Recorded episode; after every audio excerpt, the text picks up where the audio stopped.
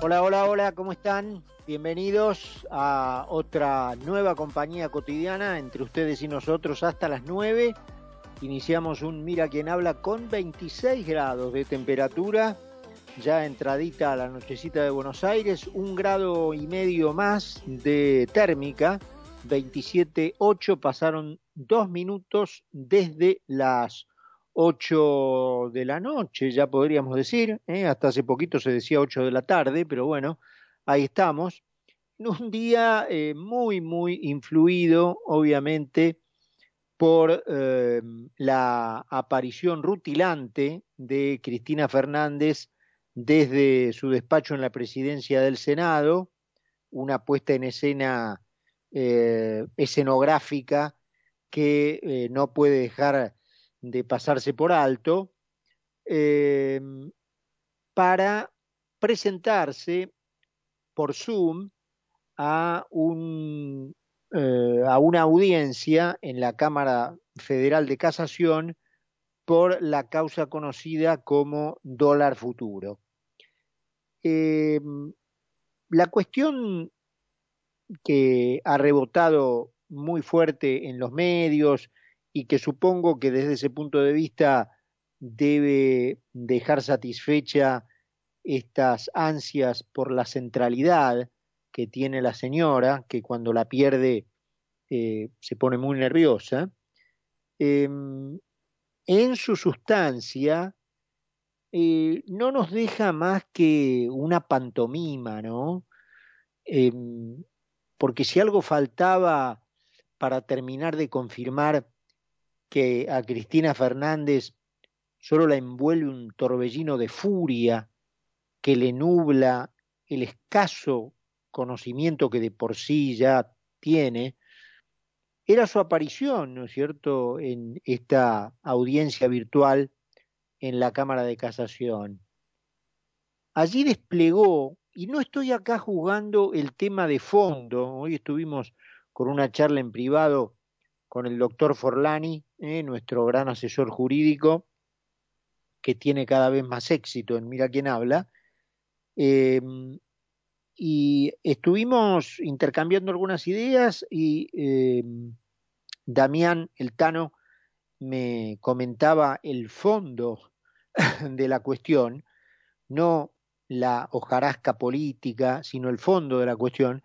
Entonces yo no entro a juzgar ese tema, eh, sino que extraigo de esta increíble presentación de la señora Fernández un sustrato de ignorancia sobre el sistema institucional que rige en la Argentina, eh, por un lado, una ignorancia que le conviene una ignorancia que le conviene, que la tiene porque le conviene.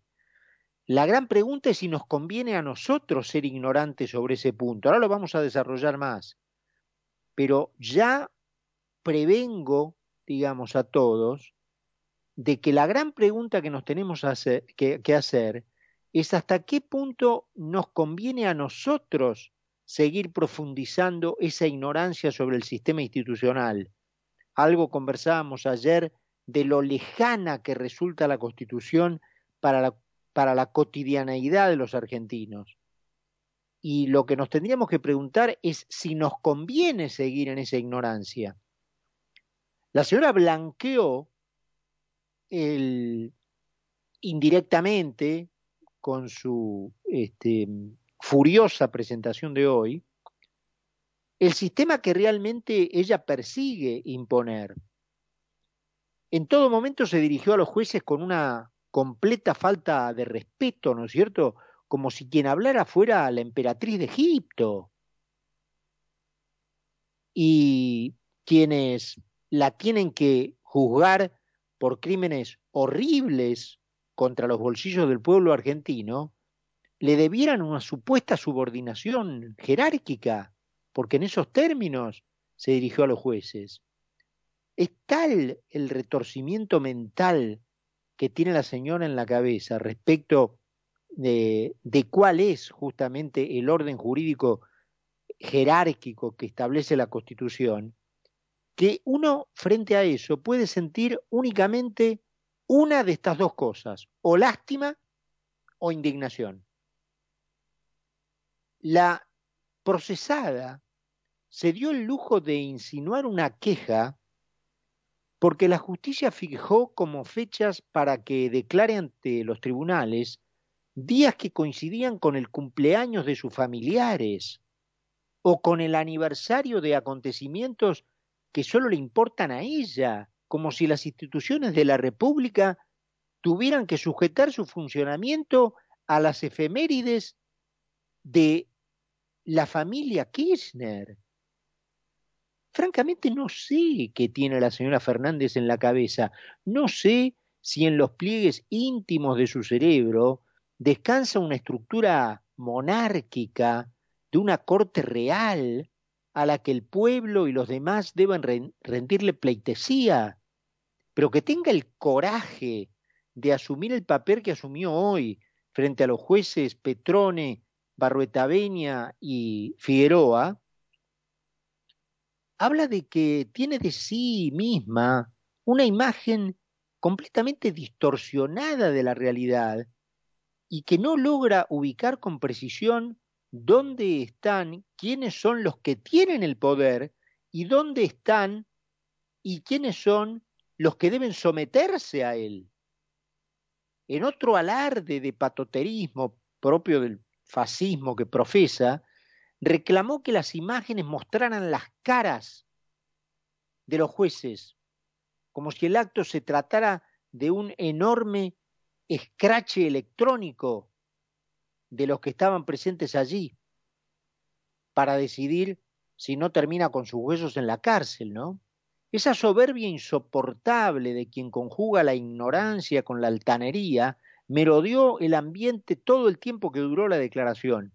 En otro párrafo para la historia, entró a los codazos a una supuesta fiscalía y le endilgó a los jueces el crimen de haber permitido que ganara Macri, como si semejante conclusión fuera parte del texto del Código Penal. Es tanto el rencor que le envuelve por el simple hecho de no aceptar el rechazo de las urnas, que arremete con dislates como si decir cualquier cosa estuviera entre sus alternativas. El sistema judicial fue organizado por la Constitución para que defienda los derechos de los ciudadanos y para que limite el poder del Ejecutivo y del Legislativo cuando en el uso y abuso de ese poder esos individuos y esos poderes ponen en peligro los derechos individuales. Más allá de que resulte incomprensible que el pueblo o una parte importante de él, a mí particularmente esto me llama muchísimo la atención, se ponga del lado de los capitostes y de los caudillos, que vienen a pisotear esos derechos en lugar de ponerse del lado de, de aquel que está allí para defenderlos, eso no quita que la dirección del control, según el sistema institucional vigente en el país, sigue siendo de los jueces hacia el presidente y al Congreso. A ver si entendemos esto de una buenísima vez. El sistema que la Constitución organizó hace viajar el control de los jueces al presidente y al Congreso, no al revés. No sé cómo hay que decirlo o cuántas veces hay que decirlo. Va una vez más por las dudas. El sistema de control que la Constitución organizó, viaja del Poder Judicial hacia el presidente y el Congreso, no al revés. La razón por la que el poder político ataca al poder judicial es precisamente porque fue organizado para limitarlo, para detener su avance sobre los derechos individuales. Y eso debería ponernos a nosotros en la lista porque son nuestros, a ellos les conviene atacar al Poder Judicial, hacer, eh, pretender transmitir la imagen de que es el malo de la película y tratar de convencernos a nosotros de ponernos de su lado, porque va en ellos va en ello su riqueza, va en ello su impunidad, va en ello el arte de salirse con la suya, va en ello el arte de robar, pero a nosotros no nos conviene. A nosotros nos conviene que ellos estén limitados. A nosotros nos conviene que ellos no puedan avanzar. A nosotros nos conviene que haya alguien que le ponga una valla de detención. Esto es incomprensible. Este sistema simple es el que Fernández no traga. Y no lo traga porque le impide hacer lo que se le canta el culo a ella, sin ser responsable por sus consecuencias. Es contra el reclamo institucional de las consecuencias de lo que ella hizo que la señora está enfurecida, porque en sus ensoñaciones monárquicas espera que el pueblo no le reclame por lo que robó. Cree que puede robar impunemente porque ella y su familia están por encima de la ley y que la pretensión institucional de echarle en cara ese robo es por definición descabellada, ella no lo puede entender, no puede entender que alguien le eche en cara que robó. Sí, robé, si soy yo. Soy yo la reina de Egipto la que robó. ¿Quién me puede echar en cara eso? Entonces, señora, déjeme ser esquemático a ver si su pobre entendimiento comprende dónde está parada. Uno, usted está sujeta a la ley. Dos, si cometió crímenes en el ejercicio de sus funciones, si abusó de ellas o si atropelló los derechos individuales de los ciudadanos, será la justicia la que la juzgue. Los tres, los jueces están en la pirámide constitucional por encima suyo. Usted está sujeta a ellos, no ellos a usted. Los jueces representan los intereses de los ciudadanos y son los jueces los que defienden a los ciudadanos contra las aspiraciones de personajes como usted.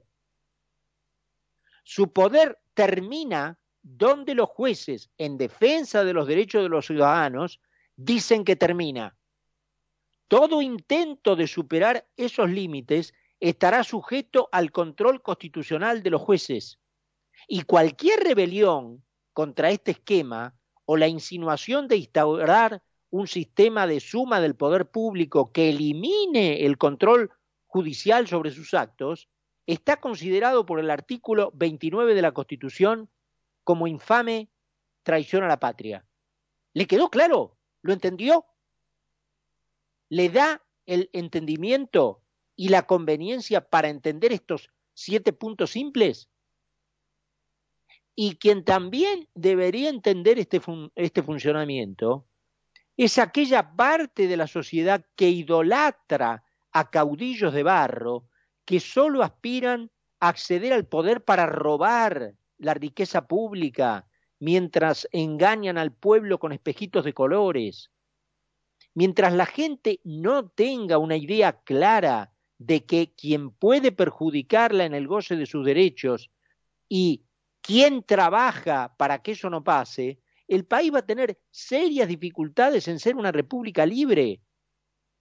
Mientras nosotros vayamos con el borón bombón a respaldar a personajes como la señora Fernández, que se caga en todos nosotros y lo único que le importa es su bolsillo, su riqueza y su impunidad, y nos traguemos el espejito de color y la galletita de que los malos son los jueces, así nos va a ir, porque vamos a perder los derechos y vamos a perder a quien los defiende, a quien está puesto allí para defenderlos.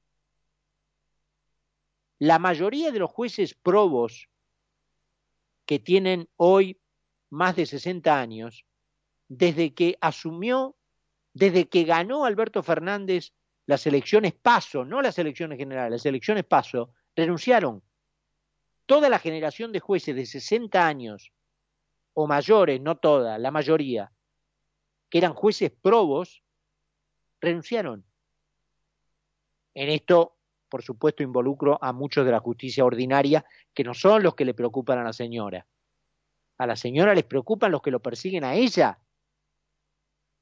Y sale con argumentos de una tribuna política, creyendo que la argumentación del derecho puede reemplazarse con un alegato de barricada. No, señora, a usted le hubiera convenido, a los fines prácticos de su libertad, poner hoy en esta puesta en escena pantomímica a un, abogado, a un abogado que conozca el derecho, no a un político que lance acusaciones a los, a los cuatro puntos cardinales. Porque eso es lo que usted hizo. Y usted cree que, sí, sí usted cree que un expediente judicial va a resolverse a los hablazos y a los gritos políticos emitidos de un púlpito, está equivocada. Eso también debería volver a estudiarlo, si es que alguna vez estudió algo. 8 y 18 en Buenos Aires, 25 grados y medio la temperatura. ¿Quién habla? Mire quién habla. Mire quién habla. Mire quién habla.